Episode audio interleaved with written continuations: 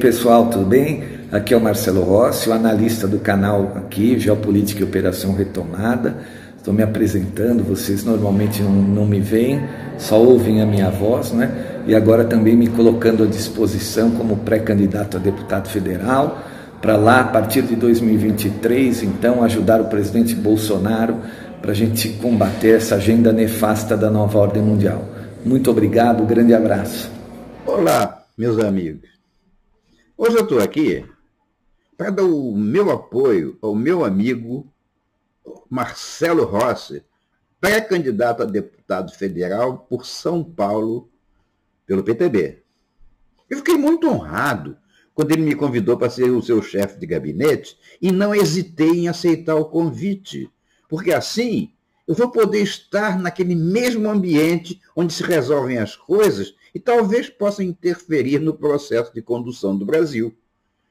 Apoiando Marcelo, vocês estarão dando um passo importante para garantir a nossa soberania ameaçada pelos avanços da nova ordem mundial.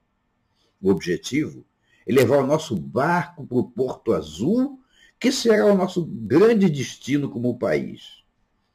Um grande abraço. E aí, pessoal, tudo bom? Marcelo Rossi, Geopolítica e Operação Retomada. Estamos reiniciando a semana, segunda-feira, 27 de junho de 2022, né? Nosso canal aí rumando para 131 mil pessoas, né? Esses últimos mil foram muito rápidos, muito rápidos. Quero agradecer por causa disso a todos aqueles né, que compartilham os áudios vão trazendo gente para o canal. Pois é, nessa análise aqui, eu quero falar sobre o avanço daquele grupo Foro de São Paulo, que ele reúne as esquerdas, dos né, partidos de esquerda de todo o continente, em parceria com o tal grupo de Puebla, que no fundo é a mesma coisa, né, com uma nomenclatura diferente. Né? Grupo de Puebla liderado ali pelo presidente da Argentina, Alberto Hernandes, enquanto o Foro de São Paulo, né, tinha como líderes ali Chaves, na época, né, agora ele morreu, mas tinha um Chaves, é, Raul Castro, Lula da Silva, etc. Né? Veja, essa gente está avançando, é o que todos estão vendo aí, agora com a, a eleição na Colômbia, né? também liderados por gente das Farc mas eles não estão avançando dentro da legalidade. Eu sempre digo aqui no canal que a mentira vem sempre usando as roupas da verdade, né, hoje no mundo, nessa guerra do cume da montanha. Então eles avançam com a aparência de legalidade. Eu não preciso ser mais explícito aqui, nem posso ser mais explícito aqui. Todo mundo entende quando eu digo que a esquerda avança, né? Com uma aparência de legalidade, mas no fundo não é isso que acontece. E dessa vez o que está acontecendo? O presidente do Equador, o Guilherme Lasso, ele está enfrentando uma série de protestos, é, algo absurdo, absurdo dos absurdos. Muito parecido com o que ocorreu lá em 2019, no final de 2019, no Chile. Alguém, não sei se vocês se lembram disso, no Chile teve uma série de protestos muito violentos no final de 2019, tudo isso coordenado por, né, por militantes de esquerda, por guerrilheiros das Farc, não é? que estão infiltrados em todas as nações aqui da América Latina. Né? É, eu também não duvido que Daniel, quero usar esse nome entre aspas, né, que Daniel esteja no controle também de muitas dessas situações. Né? É, o brasileiro, né, Daniel, vamos usar esse nome entre aspas aqui, está no controle de toda essa estratégia de desestabilização de governo na América Latina. Né? No Chile, o Sebastián Pinera, lá em, em 2019, passou por isso.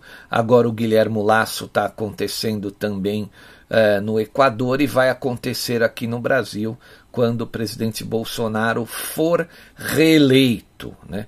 A partir do momento da reeleição, eles vão tentar uma desestabilização. Eles não têm quórum aqui, eles não têm participação popular, eles não têm militância para isso. Aqui no Brasil, eles não têm povo. Né? Isso ficou claro naquele, naquele movimento principalmente em São Paulo no primeiro de maio, em que eles tiveram shows gratuitos, barracas de comida, tudo lá na Praça Charles Miller, na porta do estádio do Pacaembu aqui, e simplesmente não havia ninguém, ninguém durante o dia inteiro, né? Uma data tão importante para a esquerda quanto o primeiro de maio, eles não tinham ninguém lá. Então aqui vai ser mais difícil porque eles não têm quórum, eles não têm povo, eles não têm militância suficiente, né? Porque eles precisam pagar a militância. Esses caras não vão de graça para as ruas como fazem aí os patriotas brasileiros, né? Aqueles que estão com o, o presidente Jair Bolsonaro, né? Saem vão de graça para fazer coro de credibilidade ao presidente. Eles não têm isso, eles têm militância paga. Você tem que dar um dinheirinho, você tem que dar uma garrafinha de suco, você tem que dar um sanduíche de mortadela. É, infelizmente ou felizmente, para eles a coisa funciona dessa maneira, né? Então saiu essa matéria na agência France Press na data de ontem por conta de todos esses protestos pesados no Equador, né? Aí praticamente três anos depois do Chile, eles vão tentando a desestabilização. Vai acontecer, talvez ali, eu imagino, com Paraguai e Uruguai, porque eles não estão no comando dessas nações também, né? E o Brasil eles vão tentar, eles vão tentar. Então, a matéria que saiu aqui na, na agência France Press é o seguinte: ó, 10 mil manifestantes indígenas tomaram as ruas da capital Quito pedindo a saída do presidente. Entenda o cenário, né? 10 mil isso não representa nada, absolutamente nada. É pouca gente, mas fazendo muita baderna. Né? É isso que as pessoas, às vezes, os próprios esquerdistas não entendem. Eles comemoram essa situação, mas eles são muito poucos, só que fazem muita, muita, muita, muita baderna. Né? Então a matéria diz o seguinte: o presidente do Equador, que é um homem da direita, o Guilherme Lasso, enfrentou no sábado, dia 25, um debate no Congresso para votar sua destituição ou, seu, ou seja, o seu processo de impeachment, devido à comoção interna causada por 13 dias de protestos indígenas contra um elevado custo de vida. Né? Qualquer pessoa que tem uma inteligência razoável não precisa ser um gênio, basta não ser um estúpido, né? basta não ser um desligado, basta não ser um marionete para entender que esse elevado custo de vida está ocorrendo no mundo inteiro. Eu venho dizendo aqui no canal que isso é uma estratégia dos financistas para quê? Eles querem arrebentar com o mundo. Arrebentando com o mundo, eles vêm com a solução, que é o seu grande reset. Sempre digo aqui que essa gente acredita no Ordo Abchao, que é uma nova ordem, né, uma ordem advinda do caos. Então, o ser humano passando por um caos, passando por um momento de sofrimento, aceitaria então é, de pleno acordo que eles têm a oferecer. Né? Só que o que eles têm a oferecer, obviamente, é assim: você quer comer, você quer uma migalha, você quer uma ração, você quer botar uma roupa usada no corpo, então você tem que me entregar a tua liberdade. É isso aí, é bem a mentalidade de banqueiros de socialistas, de sociais-democratas, de toda essa gente que nasceu para fazer mal à humanidade. Né? Então, contando aqui, a sessão plenária estava prevista para as 18 horas, às 20 horas em Brasília, ante a convocação de um terço dos deputados da Assembleia Nacional, que enxerga no presidente de direita a causa da grave crise política e comoção interna que o país vive. Vejam que coisa absurda, né? E também, além de ser um absurdo, está aí mais uma situação para que os nossos eleitores, então, cheguem à conclusão de que não adianta votar só no presidente Bolsonaro. Você tem que pegar, pegar um dos partidos que o apoiam, né? Existe um, uma gama de partidos que o apoiam nesse, nesse, nesse conjunto de partidos que o apoiam, existem várias pessoas dispostas aí, governadores, senadores, deputados estaduais, deputados federais. A gente tem que ter o maior número aliado possível de pessoas ao nosso presidente para a gente não passar por essa situação então que está passando o Guilherme o Guilhermo Laço lá no Canadá no, no, no Equador não é então a, a, Assembleia, a sessão plenária colocou na, na, nos ombros dele essa culpa de, de toda esse, essa comoção, de toda essa desestabilização que vive o país. Né? Enquanto isso, os protestos continuam sacudindo o Equador, especialmente a capital Quito, né? onde cerca de 10 mil indígenas, vindo de seus territórios, marcham em diversos pontos da capital aos gritos de fora laço, fora. Né? Agora eu me pergunto: 10 mil pessoas representam o que perante a, a população equatoriana? Né? Os 47 integrantes da bancada da UNES, União pela Esperança, ligada ao ex-presidente socialista Rafael Correia, solicitaram ontem a saída do presidente, um ex-banqueiro de direita que assumiu o cargo em maio de 2021. Né? em isolamento por causa da Covid, Laço arremeteu contra o líder das manifestações, Leônidas Isa, presidente da CONAIE, né, Confederação de Nacionalidades Indígenas. A intenção real do senhor Isa é derrubar o governo. Ele não tem controle das manifestações, nem da criminalidade que suas ações irresponsáveis provocaram, declarou Laço. Isso é bem o padrão da esquerda socialista. Né? Os manifestantes exigem a redução do preço dos combustíveis, entre outras medidas, para aliviar a pobreza. Eles deixam para trás barricadas com troncos e pneus queimados em uma cidade semi-paralisada e exausta. Bom, aos amigos que estão me ouvindo, aí eu faço a pergunta a vocês, né, aos inscritos aqui, os amigos que estão me ouvindo. Obviamente, né? Vocês acham que os banqueiros, quando provocaram, né, fizeram aí a pandemia, quando provocaram a guerra entre a Ucrânia e a Rússia, não saberia, não estavam sabendo que isso aconteceria? Lógico que sim. Mas essa gente está desestabilizando o mundo. Esse é o objetivo deles, né? Custe o que custar.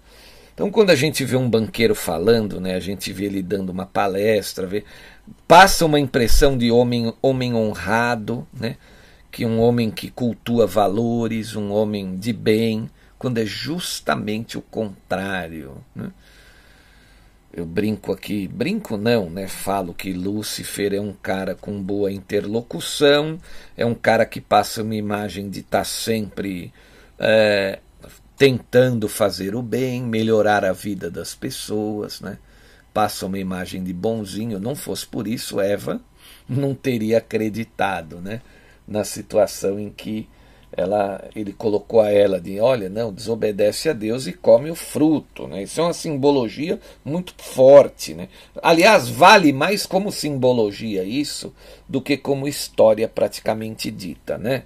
É, essa simbologia da da Eva e do fruto proibido é bem clara. O diabo foi eloquente demais, enganou Eva e ela pegou Adão e mergulharam num buraco profundo, acabaram morrendo. É literalmente isso aí. A gente acredita na narrativa de banqueiros, de esquerdistas, de sociais-democratas, sempre uma narrativa com, né, visando paz social, justiça social, visando o bem-estar da comunidade, visando o bem da natureza, quando na verdade essa gente só pensa em dinheiro. E essa narrativa é só um discurso da boca para fora que poucos, né, poucas pessoas na humanidade estão preparadas para entender. Para você entender que isso é uma narrativa furada, que isso é um discurso apenas da boca para fora, você tem que ter um conhecimento, uma visão, uma percepção grande. Né?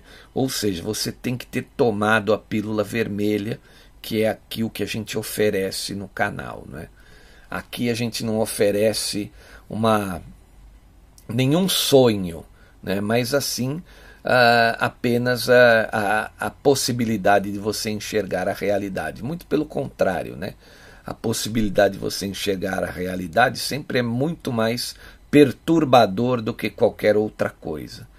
Então, aqui eu digo, você quer saber o que acontece no mundo? Você quer saber a realidade? Você quer entender? Prepare-se, porque a realidade é perturbadora, não é boa.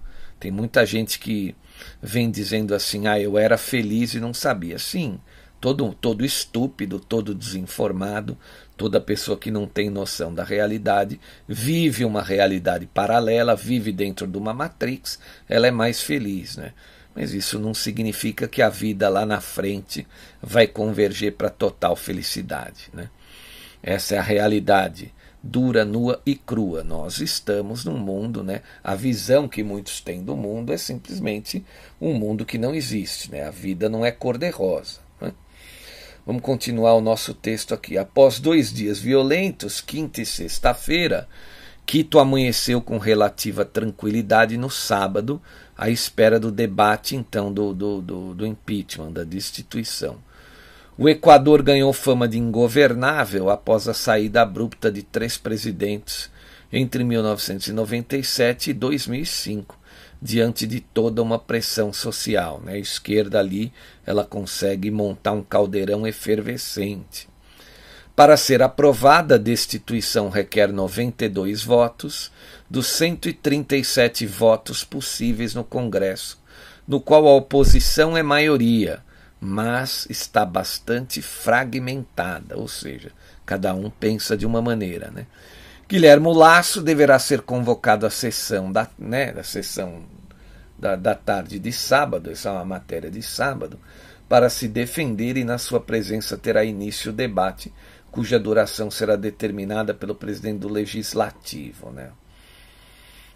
As últimas duas noites em Quito foram cenário de duros enfrentamentos entre as forças de segurança e os manifestantes, com coquetéis Molotov, muitos fogos de artifício, muito gás lacrimogênio e bombas de efeito moral, ou seja, todos os ingredientes necessários né, os ingredientes necessários, uma verdadeira baderna, uma verdadeira, uma verdadeira balbúrdia nas ruas. Né? Os 13 dias de revolta indígena já deixaram seis civis mortos e uma centena de feridos, segundo a Aliança de Organizações pelos Direitos Humanos.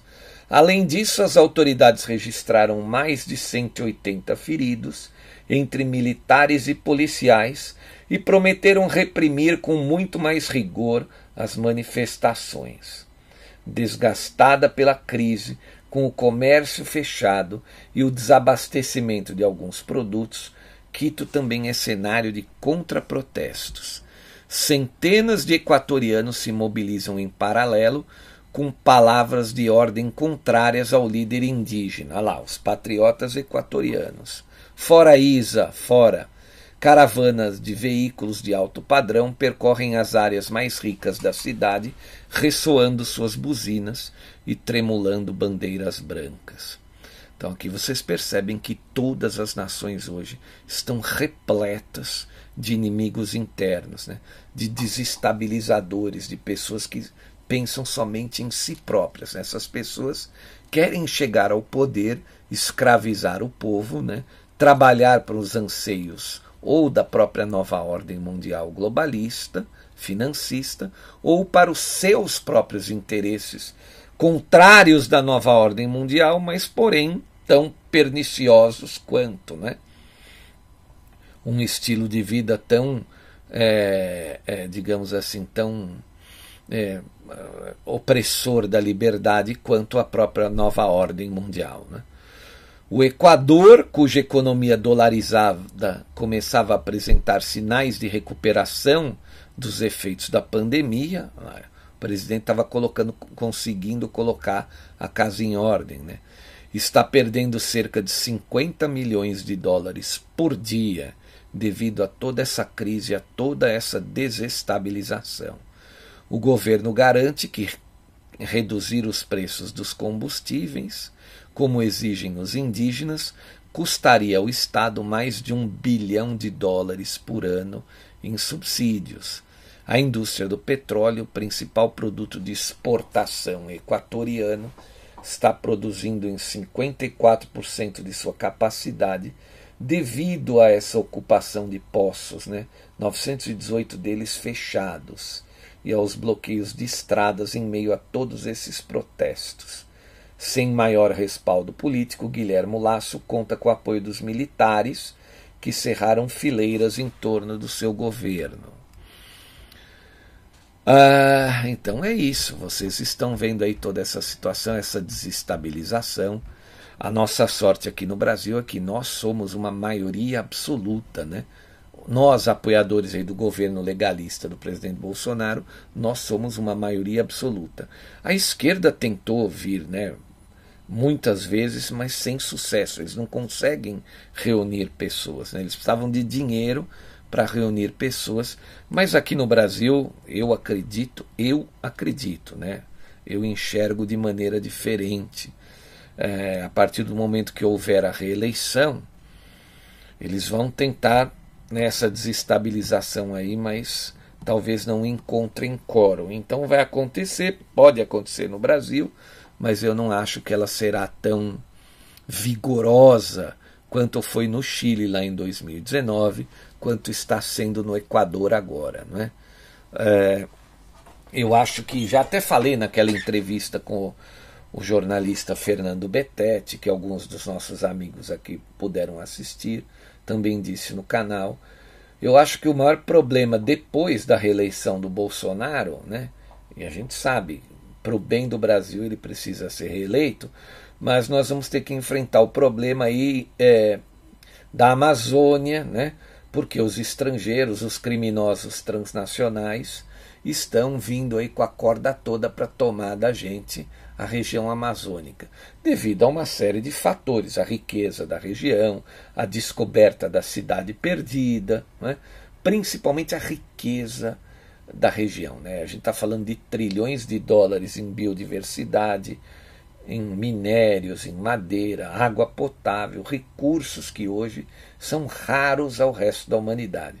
Veja o que a Europa fez com as suas florestas, com seus recursos naturais, na América, idem. Não é? Então, é, aqui é, é, algo quase é, que, né, vamos dizer assim, algo raro para a humanidade. É uma riqueza que não existe mais. Então, eles ficam de olho e querem vir para cima. Vocês percebem que lá, volto a dizer, lá em Londres, lá no relógio ao lado do Big Ben, puseram um telão, né?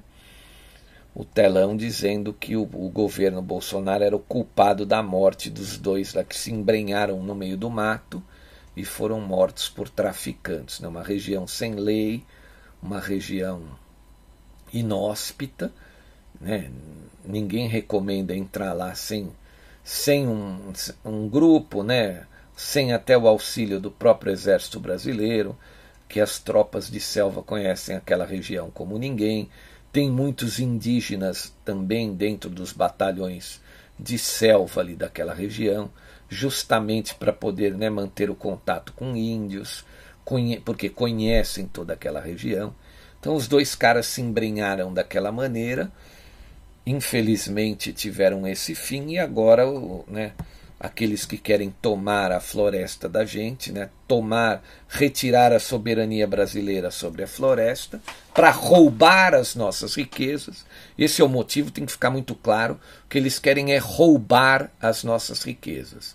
Não existe nenhum outro, é, digamos assim, nenhuma outra desculpa moral literalmente o que eles querem, o objetivo principal é o roubo, o furto, o roubo das riquezas naturais brasileiras. E que, infelizmente, tem muitos brasileiros aí traidores, né, metidos no meio dessa situação. Mais cedo ou mais tarde vão pagar um alto preço por isso, né? por traírem a sua pátria, traírem o seu povo e facilitar as coisas para esses ladrões transnacionais. Então aí a gente está chegando a um momento em que está avançando a própria nova ordem mundial, avança também o Foro de São Paulo, querendo tomar a América Latina. Para tranquilizar todos que estão me ouvindo aqui, Muita gente fica assustada. Ah, e a Colômbia agora virou esquerdista, a Bolívia, não sei quem. O Brasil é o país continental aqui da, da região. Então é justamente o movimento contrário. O Brasil não segue as nações menores. São as nações menores que seguem o Brasil. Então, a partir do momento em que acontecer a reeleição do Bolsonaro, aonde o quem me acompanha lá no grupo do Telegram, eu deixei claro sobre essa situação, né? Para ninguém mais ficar com esse, com esse papo furado de urnas, né? Então tá lá claro. Você não, não, não, não venha aqui no, no, no canal ficar falando de urnas, ficar falando de, de outras situações, porque eu já deixei lá no grupo do Telegram clara a situação. E eu já estou cansando de ficar lidando com alguns ignorantes que ainda insistem sobre algo que eu já disse que vai se resolver. É? Que nós estamos aí dentro de uma situação de resolução iminente. É? Então, é, é, voltando, né, o, o maior problema que vamos enfrentar é depois da reeleição do presidente o avanço desses criminosos transnacionais. Obviamente vai ser um caldeirão, vão contar com a ajuda da narrativa dos nossos inimigos internos mas aí, então, eu acredito que a gente já tenha que ter feito bastante aliados né, dentro do governo, bastante aliados é, nos governos estaduais, nas casas legislativas, no Senado. Isso é muito, isso é muito, muito, muito, muito importante. Sem isso, nós vamos entrar aí num, numa espiral sem volta. Né? Se o presidente se manter isolado a partir do próximo mandato, talvez não aguente muito tempo. Né? Então tá aí a hora do brasileiro acordar, parar com essa bobagem de ficar discutindo sobre urnas. Né? Esse assunto já passou, a gente tem que, que tocar a coisa para frente. Quem tem dúvidas, acesse o grupo do Telegram.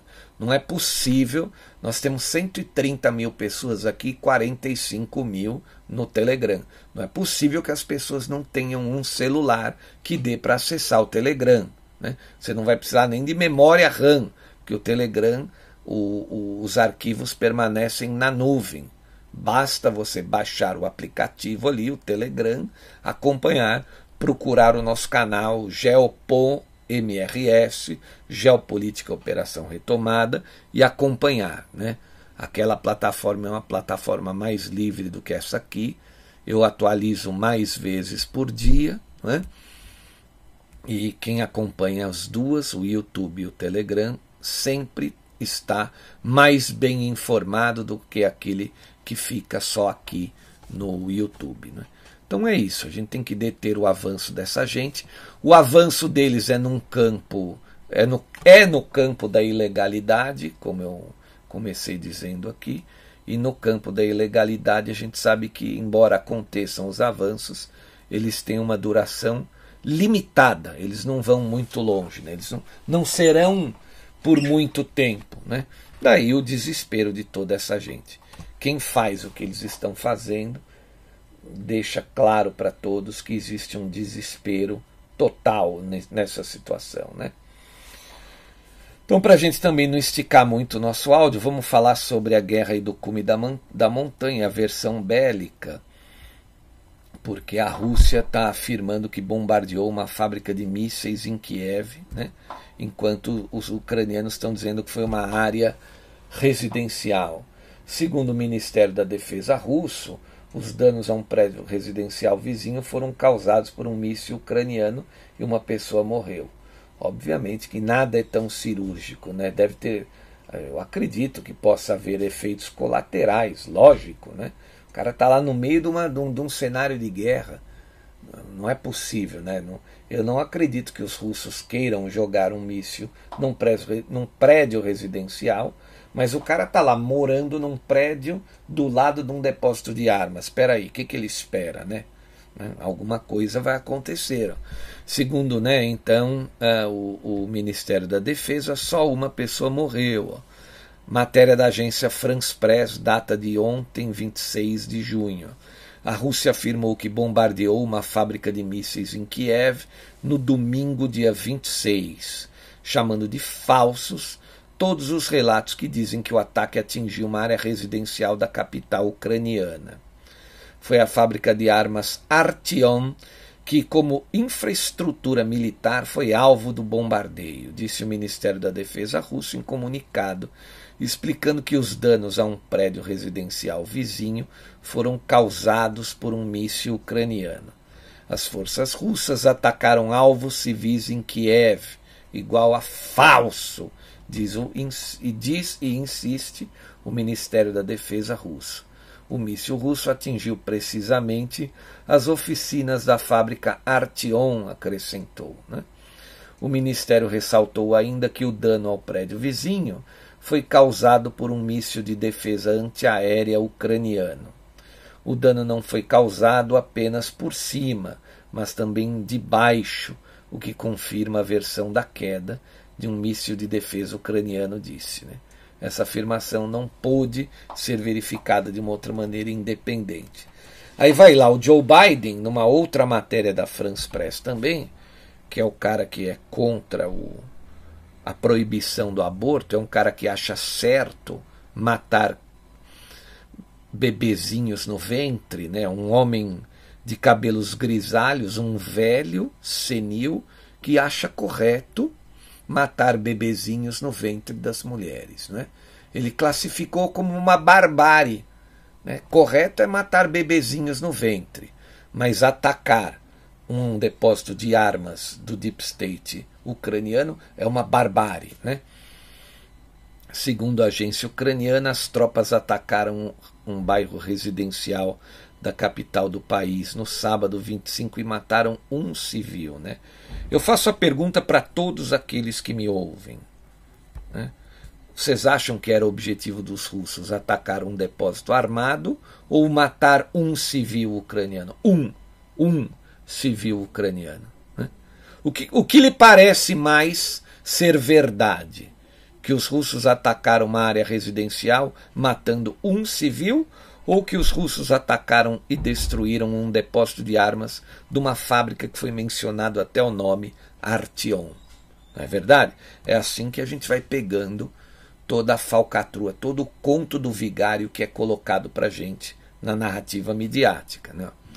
O presidente americano Joe Biden classificou os novos bombardeios russos sobre Kiev, capital da Ucrânia, como uma barbárie a declaração foi dada durante o encontro do G7 na Alemanha.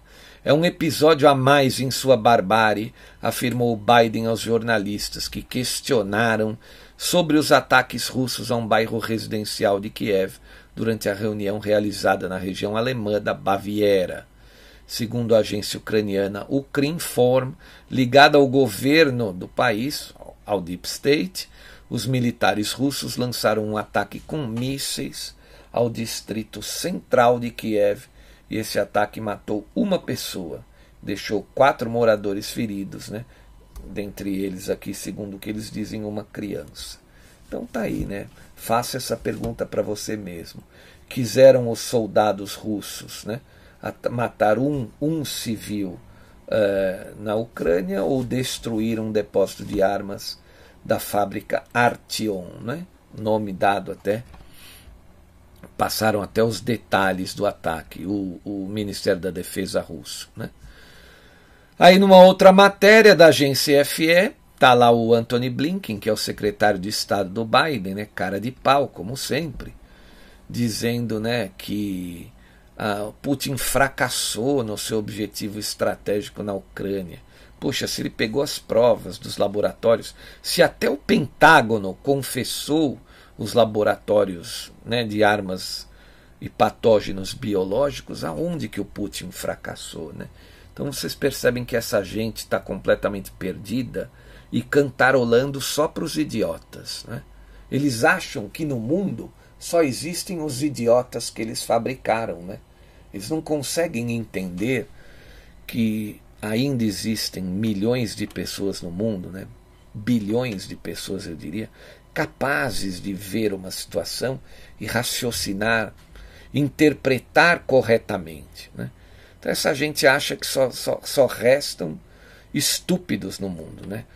Gente, eu estou olhando a matéria aqui, eu vejo a cara desse cidadão, né, desse Anthony Blinken. A cara dele é de dar nojo. Né, né, olhando só para a expressão do sujeito. Secretário de Estado democrata americano, né, reconheceu que relação, em relação à tática, as forças de Kiev estão recuando diante do avanço russo no leste, na região do Donbass. Lógico, né? Ele reconheceu porque ele é, ele é, ele é um cara de pau mas ele não é burro. Né? O Anthony Blinken é um cara de pau, mas ele não é burro. O secretário de Estado americano Anthony Blinken garantiu no domingo, ontem, dia 26, que o presidente da Rússia, Putin, fracassou no seu objetivo estratégico que tinha na Ucrânia. Né? Aonde que o Putin fracassou? Né? Eles estão transformando aquilo ali num, num, num território praticamente vai ficar inabitável. Vão ver precisar de muito dinheiro para se reconstruir a Ucrânia, fora o tempo né, que eles vão ficar tentando ali, que a nova ordem mundial vai ficar minando, vai, vai ficar usando a Ucrânia como escudo, o povo ucraniano como escudo para tentar derrotar o Putin. Aonde ele fracassou, senhor Blinken? Né? A gente entende, eu estou aqui olhando para a cara do senhor, vendo que o senhor é um cara de pau, que o senhor não convence as pessoas que têm um conhecimento. Aí ele diz o seguinte: ó, não confundamos a tática com a estratégia. Putin já fracassou em seu objetivo estratégico. Sei, né? Fracassou. Olha lá as 850 lojas do McDonald's, né? Que esse dinheiro ia para fora. Havia uma remessa de lucros anual, né, para a matriz nos Estados Unidos da América. Hoje não mais porque ela pertence a empresários russos, o dinheiro vai ficar dentro da Rússia, o rublo se fortaleceu. Só um verdadeiro idiota, um verdadeiro despreparado, alguém que ainda não entendeu o que acontece no mundo, é que vai dar razão para o secretário de Estado Antony Blinken. Né? Segundo Blinken, é justamente nesse ponto que Putin fracassou, né? porque ele, ele acha que ele falhou, Putin falhou né, em terminar, em, em pisar na soberania e na independência da Ucrânia. A Ucrânia está virando uma terra, está virando escombros. Né?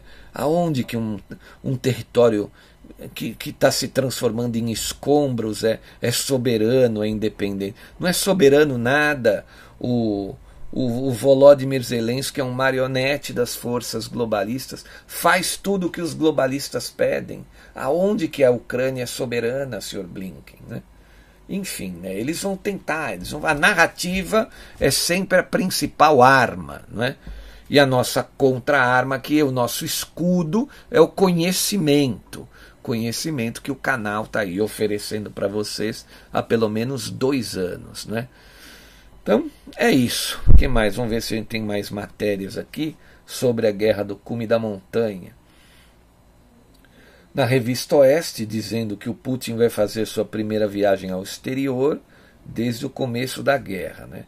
Vai visitar dois ex-estados soviéticos na Ásia Central, muito provavelmente estados que serão seus aliados na reformulação de seu novo bloco. Ó presidente da Rússia, Vladimir Putin, deve visitar dois ex-estados soviéticos na Ásia Central essa semana, segundo informou a rede de televisão estatal russa no domingo ontem, dia 26. A viagem seria a primeira visita do líder russo ao exterior desde que ordenou a invasão da Ucrânia. Né? Pavel Zarubin, correspondente do Kremlin esta da estação da TV Central, né? da televisão estatal russa, Rossia 1, disse que Putin vai visitar o Tadiquistão e o Turcomenistão e depois se encontrará com o presidente da Indonésia, Joko Widodo, para conversas em Moscou. Em Dushanbe, capital do Tadiquistão, Putin se encontrará com o presidente Tadjik Inomali Rakhmon, aliado russo e o governante mais antigo de um Estado soviético. Olha só. Em Ashgabat, capital do Turcomenistão, Putin vai participar de uma cúpula das nações do Mar Cáspio, incluindo os líderes do Azerbaijão, Cazaquistão, do Irã e do Turcomenistão, declarou então Zarubin, né? Putin aí costurando a, o seu novo bloco geopolítico, seu novo quintal geopolítico, para combater com mais força e determinação os banqueiros internacionais. Né? E uma outra matéria, para a gente finalizar aqui no, o nossa, a nossa análise de hoje, é que o, o príncipe Charles, né, filho da rainha da Inglaterra, né, uma das famílias que estão aí umas famílias reais né, que estão juntos nessa dominação global, recebeu um milhão de euros numa maleta. Veja que vida fácil do príncipe. Recebeu um milhãozinho numa mala, diz o jornal. Né? Vamos ver a matéria. Dinheiro em espécie foi dado pelo sheik do Catar, Al-Thani, e teria sido usado como doação para organizações beneficentes. Né? comandadas pelo filho da rainha. Olha como essa gente lava dinheiro. Ó. Eu comando uma organização beneficente. Então pode dar a maleta para mim que eu vou né, fazer justiça social com a sua maleta de um milhão de euros. Né? Príncipe Charles vai fazer justiça social com a maleta dada, escondida pelo dono, pelo presidente do Catar. Né? Obviamente tem quem acredita nisso, gente? Tem. Tem quem acredita, porque senão não teria matéria, né? A informação foi publicada no domingo, dia 26, nas páginas do jornal britânico The Sunday Times. Segundo o veículo de imprensa, Charles recebeu entre 2011 e 2015, através de suas organizações, 3 milhões de euros né, do Altânio, presidente do Catar. Foi premier do Catar. Né? Então, essa é uma maneira deles, né? Pegarem dinheirinho. Deve estar tá vendendo o quê? Título, né? Deve estar tá vendendo o quê? O que, que ele vende o que não possui? O que, que ele pode? Alguma coisa o Charles tem que estar tá oferecendo para o Sheik para poder estar tá recebendo dinheiro, né? Então tá aqui, ó. em uma das ocasiões o Sheik entregou ao príncipe britânico um milhão de euros em uma bolsa vendida pela loja de artigos de luxo Fortnum Mason em outra ocasião, o príncipe herdeiro aceitou uma mala de viagem com o mesmo montante durante uma reunião privada que ocorreu na Clarence House Residence, em London, conforme publicou o Sunday Times. Um porta-voz da coroa britânica declarou ao jornal que o dinheiro foi repassado de maneira imediata a uma das organizações beneficentes do filho de Elizabeth II. Ele fez justiça social com o dinheiro. O príncipe, por sua vez, teria aplicado os procedimentos de governança previstos e garante que foram seguidos todos os processos corretos. É isso aí, gente. É isso aí. Os nossos inscritos aqui são pessoas esclarecidas, preparadas, não entram num engodo desse tipo, né? Embora tem quem acredita nisso, a gente aqui não pode, porque nós somos red pilados, né? como diz a gíria, nós tomamos a red pill, a pílula vermelha, né? nossa mente está preparada para enxergar o que outros não enxergam. Né? Então é isso aí, eu quero agradecer imensamente a todos os colaboradores financeiros desse canal porque são esses colaboradores que dão a oportunidade da gente ir mantendo esse trabalho. Né? Já dois anos nós estamos fazendo esse trabalho. O canal desmonetizou a gente lá no começo, seis meses depois, alegando que né, a plataforma né, desmonetizou, alegando que o nosso conteúdo é altamente nocivo tá, para a cabeça das pessoas. Então, graças a todos esses colaboradores financeiros, é que a gente continua no páreo aqui, continua trabalhando eu peço quem puder colaborar no canal, principalmente nesse período final do mês. Agradeço imensamente qualquer colaboração. Agradecemos, né? Aqui somos uma equipe, somos três pessoas. É, agradecendo também todos os nossos quase 131 mil inscritos. O canal andou muito, né? Muitos inscritos nos últimos dois, três dias. Muito obrigado, né? A todos esses que vem chegando. Sugiro que ouçam os áudios iniciais, né? Leiam os livros Operação Retomada 1 e 2. Isso é uma condição sine qua non para você entender o canal. Tem que ler o livro. Tem um audiobook dos livros. Né? Se você entrar lá nas playlists do canal, você vai encontrar o livro primeiro e o segundo completo em audiobook. Tem trilha sonora, é bacana de ouvir, né? O canal nasceu com esses audiobooks aí. É, Operação Retomada 1 e 2. Você pode baixar também ali no, no mapa mundi do canal, no canto inferior direito, do lado da Oceania ali, um pouquinho do lado da Oceania, lado direito, tem um botãozinho que você pode baixar os dois livros para ler. Né? Volto a dizer, tá cheio de gente que entra no canal e fica fazendo pergunta do que está escrito no livro. Eu não posso ficar me repetindo para cada pessoa que entra aqui no canal. Né? Não posso ficar voltando para trás. Estou te dando o livro. Você pode ler o livro aí de graça, os dois livros. Né? Baixa aí na capa do canal e leia. É, para quem gosta de livro físico, a editora Destra Vivaz publicou só o primeiro, né? Operação Retomada, Realidade Superando a Ficção. E eles não estão vendendo mais.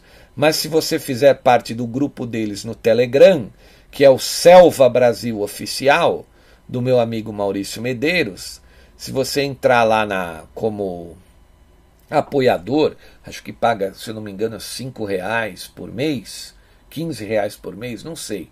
Eles, se você firmar um contrato de apoio lá por um ano, eles mandam o livro para você. Né? Aí você tem o livro físico. Mas quem não puder, né, não, baixa o livro aí na, da capa do canal. Você pode baixar né, e ler de graça. Né? Ou então ouvir também o áudio dos livros, o audiobook. Põe o fone de ouvido e vai ouvindo no teu celular todos os capítulos dos dois livros estão sendo narrados ali, né? Tem ênfase na narrativa, tem uma trilha sonora bacana, vale a pena também. Só entrar na playlist do canal, entra lá, playlists, né? Aí você vai encontrar Operação Retomada 1, Operação Retomada 2.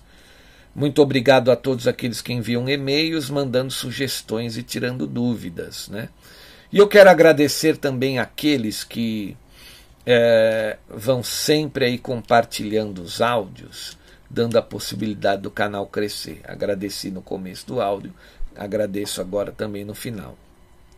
Quem quiser aprender mais sobre a nova ordem mundial financista e sobre o regime militar brasileiro de 64 a 85, me inscreva, porque eu tenho um curso muito bacana sobre a nova ordem mundial e uma série de documentários que eu mesmo produzi. Demorei cinco anos, peguei mais de 55 depoimentos de pessoas importantes né, para fazer essa série de documentários com a visão realista do regime militar brasileiro e não essa visão tosca que a esquerda criou e né, vomitou no, no ouvido do povo brasileiro durante muitas décadas. Né? Hoje está tudo isso caindo, vindo abaixo. Né? Não era nada disso do que eles contaram, de toda essa lorota que eles contaram durante muito tempo. Então tá aí, quero agradecer a todos novamente. Quem tiver interesse no curso e nos documentários, manda um e-mail para mim. O meu e-mail está na vinheta que abre os áudios do canal. Obrigado a todos, desejo uma excelente semana. Voltarei amanhã. Valeu!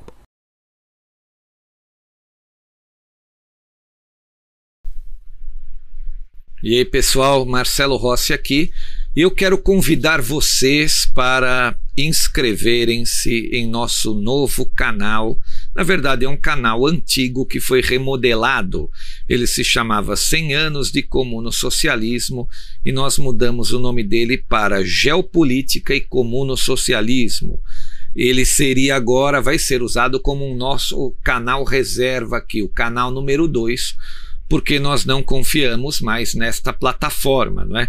A gente não sabe o que pode acontecer amanhã. Então eu peço a todos vocês que gostam dos áudios que se inscrevam também nesse nosso segundo canal chamado Geopolítica e Comuno Socialismo. O link desse canal ele vai estar é, sempre na descrição dos novos áudios do Geopolítica e Operação Retomada e no espaço de comentários também. E quero também convidá-los a assistirem os vídeos históricos que estão disponíveis naquele canal é, é um canal que foi feito para uma série que vai contar todas as tragédias que os comunistas praticaram em 100 anos, né? Desde que eles chegaram ao poder na Rússia, lá em 1917. Muito obrigado a todos. Inscrevam-se lá naquele canal também, ok? Valeu, pessoal!